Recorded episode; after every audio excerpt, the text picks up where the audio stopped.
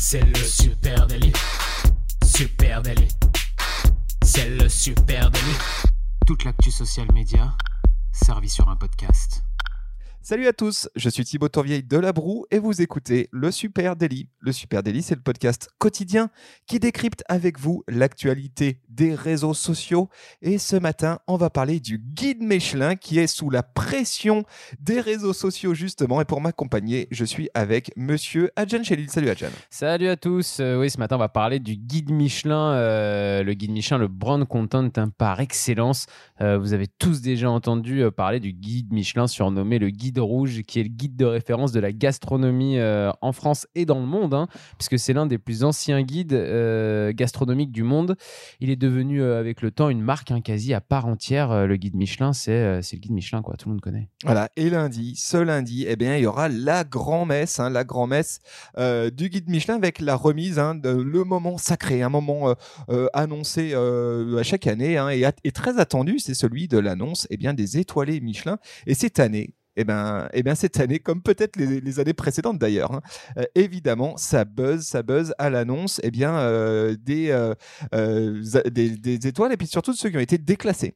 Oui, oui, il y, a des- y a des petites fuites hein, avant, que, avant que le guide sorte. Et, euh, et là, on sait que cette année, bah, nous, en tant que lyonnais, on est triste hein, parce, que, parce que monsieur Paul Bocuse, feu monsieur Paul Bocuse, euh, a perdu, son restaurant en tout cas, a perdu une étoile et descend à deux étoiles. Et ça, c'est être un moment dur hein, quand, on, quand on est dans une équipe de cuisine comme ça. Ouais, ça va finir par devenir une habitude. À chaque édition du guide, un buzz. Et du coup, on se demande si euh, le guide Michelin est pas, aussi en train de vivre au rythme du buzz. Si c'est pas peut-être, c'est ce qui est euh, souvent euh, décrié euh, dernièrement, euh, peut-être une manière de faire vivre le guide aussi, hein, de, rythmer ses publications annuelles.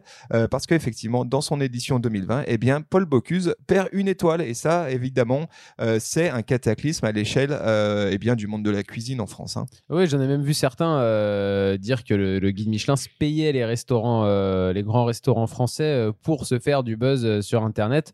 Euh, je ne sais pas si c'est euh, non plus à ce point-là, mais en tout cas, euh, le guide Michelin est sous les critiques. Voilà, et donc euh, à, la tête du guide Michelin, il y a un monsieur qui s'appelle Gwendal Poulenec, hein, qui a repris le guide Michelin en septembre 2018, en tout cas la direction du, guide Michelin. Et lui, bah, il fait euh, feu de, tout bois actuellement, euh, en mode un peu gestion de crise, et puis aussi en mode on assume, hein, avec un parti pris qui est de dire les étoiles, elles ne sont pas la propriété des chefs, elles sont la propriété du guide qui décide de ce qui semble intéressant. Et si on décide de rétrograder quelqu'un, on le rétrograde, on fait bien ce qu'on veut, avec quand même un parti pris qu'on voit ces derniers temps, qui est euh, le fait que, eh bien évidemment, les euh, grands chefs, les plats des euh, euh, 50 glorieuses années de la maison Bocuse, eh ben, ont moins la cote qu'avant. Et du coup, eh bien, il y en a certains qui râlent, et il y en a certains qui râlent très très fort, dont le célébrissime Marc Vera, qu'on a beaucoup entendu sur les réseaux sociaux euh, à l'annonce de, euh, eh de la perte des, étoiles de, de, Paul Bocuse. Euh, il faut dire que Marc Vera, bon, évidemment, c'est un proche de Paul euh, Bocuse. Et puis, euh, c'est Marc Vera a perdu lui aussi des étoiles. Et d'ailleurs, il a porté plainte contre le guide Michelin l'année dernière, hein, carrément. Donc, euh, on est quand même dans du sérieux. Ah ouais, c'est sérieux. Euh, il s'est rebiffé juridiquement contre sa rétrogradation et du coup, il a intenté une action en justice. hein. Je sais pas Euh, tellement ce qu'il peut gagner puisque c'est quand bah, même. il a perdu. hein. C'est Ouais, voilà. quand même eux qui décident. il a hein, été donc, euh, débouté le 31 décembre dernier. Euh, le tribunal a jugé bah, qu'il n'y avait pas forcément preuve évidente que euh, le fait que le guide Michelin le rétrograde d'une étoile avait un impact sur son business, puisque c'est ça que Marc Vera euh, disait. Il disait qu'il avait une dépendance vis-à-vis du, du guide Michelin. Euh, et euh, au sujet eh bien, de, de, de Paul Bocuse, là, il est carrément monté au créneau sur Facebook, sur Instagram. Vous, vous avez peut-être vu ce post euh, où il dit Comment osez-vous toucher à l'institution de monsieur Paul Bocuse, mon ami? Pourquoi tuer les pères? Est-ce que c'est pour faire le buzz? Voilà, le mot est lâché, le buzz. Est-ce que. Peut-être pour faire naître les fils, hein, euh, que- qu'il tue les pères. C'est peut-être ça aussi. Et moi, je pense que le guide Michelin, au final, reprend le, reprend le pouvoir que, qui, lui est, qui lui est conféré de par, euh, de par ses étoiles. Euh, peut-être si on revient un petit peu hein, à la naissance de ce guide, euh, qui est né en 1900 quand même, hein, qui a été lancé par la marque Michelin, pas l'oublier, la marque de pneumatiques. à l'époque, la marque Michelin, elle lance son guide rouge, donc, qui est le, le, guide dont on parle aujourd'hui, mais aussi son guide vert, qui est un guide touristique avec les endroits à voir, et puis qui se juxtaposait parfaitement sur les cartes Michelin, les fameuses cartes Michelin, qui permettaient à tout le monde qui avait une automobile à l'époque de pouvoir connaître les routes qui, qui traçaient la France, parce qu'il n'y en avait pas non plus en 1900 des des milliers, des milliers, des milliers comme aujourd'hui. Et le guide vert, le guide rouge et les cartes Michelin, bah, c'est tout simplement trois contenus de marque par excellence euh, qui ont été créés non pas pour vendre des pneumatiques directement pour, euh, pour Michelin, mais plus pour apporter une solution, partager un savoir, amener une valeur ajoutée carrément aux, consommateurs ou aux futurs consommateurs de Michelin. Et ça, je trouve ça ultra intéressant parce qu'en fait, dès 1900, euh, Michelin euh, invente le brand content et, et c'est aujourd'hui ce qu'on peut retrouver. c'est une stratégie qui fonctionnerait parfaitement aujourd'hui sur les réseaux sociaux. Ouais, ouais, créer du lien, fidéliser, de la préférence de marque, etc. C'est vrai que le guide Michelin, ça a servi à ça. Hein. Et oui, et du coup, euh, avant de, avant d'être un guide qui aujourd'hui, bah, comme on disait, c'est aujourd'hui le guide Michelin, c'est sa propre marque. Hein, c'est 1,9 million de followers sur Instagram, par exemple, même si on va y revenir après. Euh, et bah, c'est d'abord le guide et euh, un contenu qui a été créé par la marque Michelin qui fait des pneumatiques. Ouais, et on en oublierait presque les pneumatiques hein, dans bah tout ça. Tu me disais avant qu'on commence ce podcast que bah, si on cherche Michelin sur Instagram, on a des surprises hein, de ce côté-là. Et ben, je vous laisse aller regarder. Effectivement, le hashtag Michelin, c'est plus de 2,5 millions de posts. Et quand on regarde, bah, il y a plus de food qu'il y a de pneus hein, sur, euh, sur, euh, sur ce hashtag. Il y a énormément de posts de food et très très peu qui parlent de, bah, de ce que vend Michelin vraiment, des pneus. Euh, et puis, bah, quand j'ai noté quelques chiffres clés comme ça de, hashtag, quand on regarde un petit peu plus près, on sait que bah, aujourd'hui, la food, hein, c'est une trend sur les réseaux sociaux qui est énorme, hein, surtout sur Instagram, avec 370 millions de posts derrière le hashtag food. mais derrière Michelin Star, on retrouve 1,4 million de posts quand même. Donc, on voit aussi l'intérêt internationalisation de, du guide Michelin, c'est pas seulement en français. Euh, on remarque aussi du hashtag guide Michelin 146 000, Michelin Guide en anglais 576 euh, 000, Michelin Restaurant 157 000. Enfin voilà, il y a plusieurs sortes de hashtags et il y a énormément de posts qui sont là derrière. Alors au final, sur les 370 millions de posts sur la food, bah, ça reste une niche hein, quand même, hein, il faut le dire.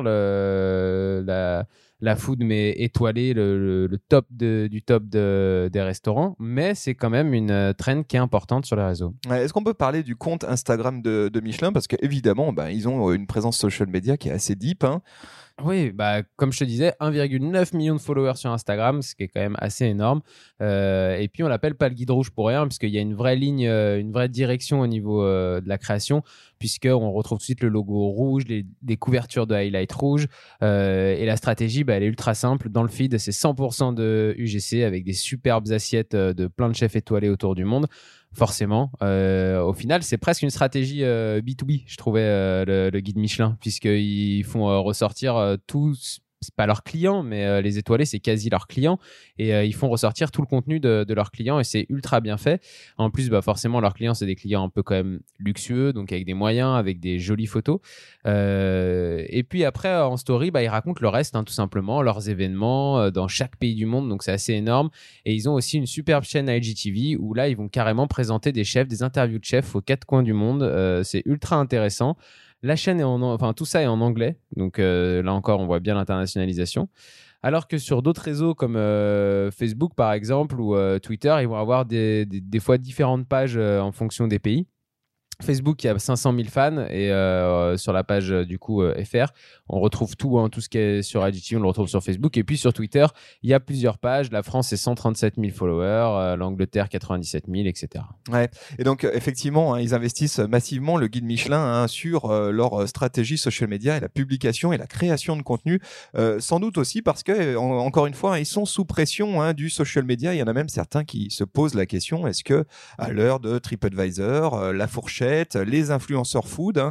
euh, le guide Michelin est-il encore aussi hégémonique hein, sur ce qui est euh, de la recommandation euh, de restaurants? Et il y, a une grosse question. On peut aussi noter hein, que les chefs, eux aussi, investissent massivement dans leurs social media. Et juste pour en citer quelques-uns, Alain Ducasse, près de 368 000 followers. Alain Fréchon, 216 000. Yannick Aleno, 215 000. Donc on, le voit, les chefs aussi commencent à avoir davantage de pouvoir et essayent aussi de s'affranchir possiblement de la force et du, de l'hégémonie de. de, oui, parce qu'au final, le, le, le, guide Michelin, c'est un guide, c'est un annuaire qui leur permettait d'être d'être référencé quelque part et, et c'était, ça faisait partie de leur communication et ça faisait partie d'une certaine publicité pour eux. Aujourd'hui, les réseaux sociaux, bah, ça peut venir en parallèle de, de, ce type de guide et ça peut leur ramener aussi tout un public qui va pas forcément consulter le guide Michelin, mais qui par les réseaux sociaux va apprendre à connaître ses chefs et cette grande cuisine et va avoir envie d'aller euh, manger dans leur restaurant. Ouais, à ce titre, d'ailleurs, Dominique Loiseau, qui est la femme du chef Loiseau, hein, euh, le fameux chef Loiseau euh, qui est, décédé, elle, elle a carrément balancé que les réseaux sociaux font aussi bien pour nous que les étoiles. Donc les choses sont dites, ça n'empêche pas d'être étoilé hein, pour autant. Et puis il y en a certains qui décident même carrément de sortir volontairement du guide. on pense forcément au chef étoilé Sébastien Brasse qu'on a eu le plaisir de rencontrer il n'y a pas très longtemps et qui lui a décidé carrément de rendre ses étoiles en disant moi je veux plus euh, jouer euh, ce jeu-là et son établissement avait été retiré l'année dernière, euh, non il y a deux ans du guide. c'est très intéressant hein, ce qu'il racontait là-dessus justement. Il racontait que bah, il s'est souvenu aussi pourquoi il avait choisi de faire de la cuisine et que c'était d'abord pour bah, lui, pour son terroir et pour ses clients et pas pour un guide extérieur. Et qu'au final c'est tellement de pression que de devoir répondre aux attentes de ce guide qu'on oublie le pourquoi on fait ce métier-là. Et pour lui, c'était euh, ça qui était vraiment très important en tant que cuisinier, c'était de retrouver les, vraies valeurs de pourquoi il cuisine. Et, on le sent. Donc du coup, la controverse est là. Et elle est là surtout depuis que euh, Gwendal Poulenec a repris les rênes du guide Michelin avec notamment, notamment un partenariat très controversé qui a vraiment parlé. Euh, c'est le partenariat qui a été signé, un partenariat stratégique entre le guide Michelin et TripAdvisor et, eh La Fourchette. C'est vrai que c'est un partenariat qui semble carrément inattendu attendu. Hein. c'est un partenariat qui a eu lieu euh, là au cours de l'année, euh, dans lequel bah, Michelin s'est associé avec TripAdvisor et La Fourchette. Et en gros, les 14 000 restaurants sélectionnés par les inspecteurs du guide Michelin eh ben, vont désormais être identifiés dans TripAdvisor et 4 000 d'entre eux seront carrément réservables via La Fourchette. C'est assez fou, ça semble une alliance contre nature qui a un peu des airs là aussi de recherche de monopole hein, de la critique culinaire. Et c'est aussi ça qui est reproché euh, par, les, par certains chefs, de quoi crisper euh, encore un peu davantage leur relation avec les chefs. Oui, et puis je pense que la, stratégie là pour le coup du guide Michelin, c'est euh, vraiment d'essayer euh, de, toucher un grand public, un plus large public justement, et de venir concurrencer ce que font les chefs en, de manière indépendante sur les réseaux sociaux, parce qu'il faut se rendre compte aussi que le guide Michelin, il tient juste sur une croyance au final. Hein. C'est un petit guide rouge, c'est pas le pas non plus le petit livre rouge, mais c'est c'est un petit peu. Un petit peu ça, c'est que si demain on va on va au restaurant juste parce qu'on a vu des choses sur les réseaux sociaux et plus parce qu'on se dit tiens il a une étoile, il a pas d'étoile et qu'on commence à plus que le public commence à ne plus en avoir rien à faire de ça, euh, bah, le guide Michelin il disparaît parce qu'il a plus aucun euh, il a plus aucun impact. Donc euh, lui c'est pas dans son intérêt que les chefs puissent avoir leur propre communication et leur propre lead entrant je dirais par un autre moyen de communication. Voilà et à côté de ça évidemment les chefs sont pas fous hein, et ils investissent encore une fois dans les réseaux sociaux avec évidemment l'objectif de, de, de booster hein, leur notoriété, leur visibilité, puis sans doute aussi, de, euh, alors je vais sortir les gros mots, hein, mais d'augmenter le lifetime customer value, c'est-à-dire la fidélisation de leurs audiences. Hein. deux objectifs, bouche à oreille, fidélisation. On peut peut-être mmh. faire le tour de quelques comptes euh, Insta ou, euh, ou Facebook ou Twitter d'ailleurs, de chefs qui nous ont tapé dans l'œil et qui ont l'air d'être plutôt bons. Vas-y, démarre, tu en, en, avais un à nous, nous proposer. Ouais, j'ai envie de commencer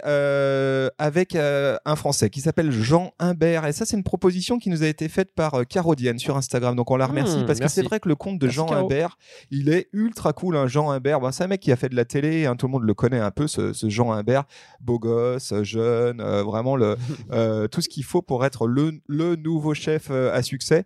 Et il faut dire que sur Instagram, il maîtrise sa com à la perfection. Et justement, puisqu'on parle de notoriété, de fidélisation, etc., lui, il crée un lien vraiment avec ses audiences sur Insta. Je trouve que c'est super bien fait.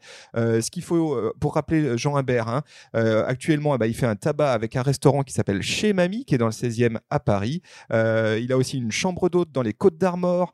il a lancé une série télé sur France 5. Il est aussi chef du restaurant La Case. Bref, ce mec-là est à peu près partout. Hein. On se demande comment il fait. Un poil hyperactif alors. Un poil, hyper, un poil hyperactif. Et, et, il est présent évidemment sur Instagram, Jean Humbert. Euh, et là, je trouve qu'il y a un truc, si vous deviez euh, aller voir qu'un seul truc euh, sur son compte Instagram, c'est sa story qui est en highlight aujourd'hui et qui est la story qui s'appelle 1142. Euh, il raconte en story, il y a au moins une trentaine de slides, hein, les coulisses d'une soirée à 1142 couverts dans la soirée, dans un restaurant dans lequel il était chef, un restaurant new-yorkais qui s'appelle Encore. La, la story, elle est folle et surtout, on se rend compte l'intensité de ce qui se passe dans une brigade de cuisine côté coulisses. C'est sans filtre, c'est Ouais, euh, vachement bien fait. À écouter évidemment avec le son parce qu'on entend que ça gueule euh, de ouf Et là-dedans. puis lui, en plus, face cam, il raconte non, un peu ce qui se passe. Il raconte un peu ce Mm. qui se passe, etc. Et on comprend surtout que la, la- la journée, elle a commencé à 9h du mat et elle a terminé à 2h. Euh, et je trouve que là, on est sur des contenus qui sont finalement assez rares, qu'on ne voit pas comme ça, brut. Et l'envers voit- du décor. Exactement. Mm. Je trouve ce contenu excellent. Allez voir ça, Jean Imbert, story 1142. Euh, moi, je vais vous parler du meilleur restaurant du monde. hein. Tout simplement, euh, je fais fais pas dans la dentelle. En tout cas, il a été élu en juin 2019 meilleur restaurant du monde. C'est le restaurant Mirazur à Menton, et c'est la première fois qu'un restaurant français obtient cette distinction. Euh, alors, bon, c'est pas français, français totalement, puisque le chef de en cuisine, c'est tout simplement italo-argentin. Il s'appelle Mauro Colagreco, et il a fait ses études en Argentine, puis en France, et puis il a travaillé avec des célèbres chefs hein, comme Bernard Loiseau, on en parlait tout à l'heure, Alain Passard ou encore Alain Ducasse. Et puis il monte son restaurant, le Mirazur, en 2006 à Menton. Six mois plus tard, il obtient le prix de la révélation de l'année par Goltemilo. Et puis, euh, en moins d'un an, il obtient sa première étoile au guide Michelin. Aujourd'hui, euh, quelques années plus tard, il en a tout simplement trois hein, d'étoiles Michelin. Euh, et puis sur les réseaux sociaux, ce que j'ai trouvé très intéressant, c'est que donc d'un côté, il, y a les comptes du Mirazur le restaurant, et puis de l'autre côté, il y a l'Instagram de Mauro Colagreco, le, le chef. Et sur euh, le compte du restaurant, c'est très joli, très arty, avec des super photos. Il y a énormément d'humains, présentation des équipes, euh, avec des photos qui sont toujours euh, un peu décalées. Et je trouve que c'est vraiment très bien fait. Après, on retrouve les classiques hein, d'un restaurant, les produits, la mer et Menton, parce que voilà, on est quand même dans un endroit qui est hyper joli.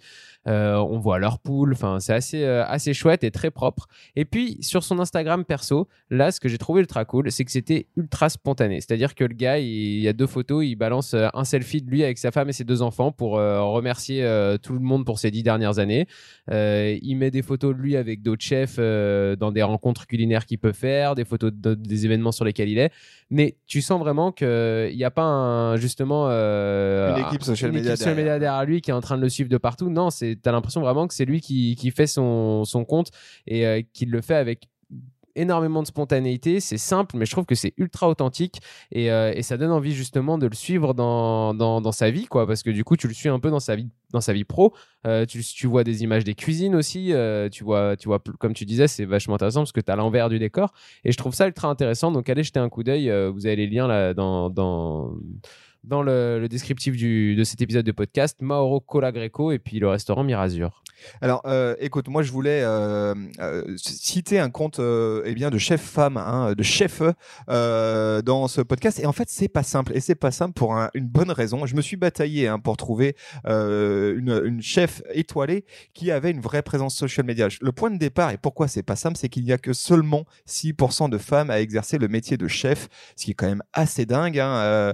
Gros sujet là aussi. Pourquoi le métier de chef est un métier d'homme Euh, Alors qu'à Lyon, en plus, euh, on a une vraie culture et une vraie histoire des, mères. hein, euh, Donc, évidemment, il y a des tonnes de chefs brillantes dans les cuisines françaises et ailleurs, mais elles sont finalement très rares à être étoilées. hein. D'ailleurs, le guide Michelin a été fréquemment épinglé pour eh bien sa sélection 100% masculine. Alors, ils sont en train de s'améliorer sur ce sujet, mais on voit qu'à l'étranger, c'est pas tout à fait les mêmes réflexes. Et notamment, je voudrais parler ce matin de Dominique Crène. Je pense que le nom t'est inconnu. Personne ne connaît vraiment Dominique Crène en France. Et pourtant, aux États-Unis, c'est une star. Et c'est une star française, puisque Dominique Crène, elle est née en 65 euh, en Bretagne. C'est une Bretonne euh, qui est établie à San Francisco Incroyable. depuis maintenant un bail. Et c'est une Bretonne qui a trois étoiles Michelin. Euh, ce qui est taré. hein. Nous, on a Anne-Sophie Pic. Eux, là-bas, ils ont Dominique Crène et une Française, Cocorico. Euh, et c'est la première femme aux États-Unis à se voir décerner trois étoiles. Donc, c'est quand même assez taré, là aussi, euh, pour son restaurant qui est l'atelier Crène. Voilà, allez voir son compte Instagram à Dominique Rennes. Et quand je dis c'est une star, je ne mens pas, 285 000 followers sur Insta, donc c'est pas rien. Euh, elle a évidemment, euh, cette euh, fille, une histoire incroyable et c'est surtout ça, à mon avis, qui est intéressant à souligner. Euh, elle n'a jamais fait d'école hôtelière-. Elle n'a jamais travaillé Wow. dans un restaurant avant de débarquer à San Francisco. C'est fou ça. Avec son diplôme d'une petite école de commerce à papa, elle le dit comme ça, hein, à San Francisco, et de sonner, elle sonne à la porte du restaurant de Jeremiah Towers, le restaurant Stars. Elle arrive, elle sonne, elle se présente en disant bonjour, je suis française et en France, on sait cuisiner.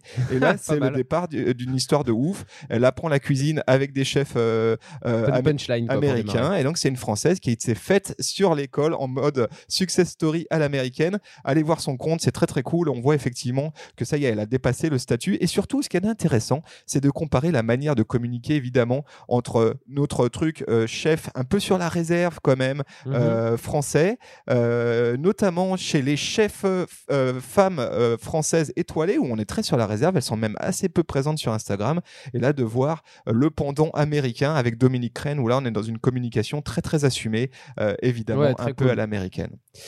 Et ben, si jamais vous avez euh, comme ça plein d'idées de chefs à nous euh, balancer, on est curieux, nous, on adore ça, aller euh, se balader sur les, les Instagram des grands restaurants. euh, déjà, ça ouvre l'appétit et puis euh, ça donne plein d'idées parce qu'il y a toujours de l'innovation chez, chez ces gens-là.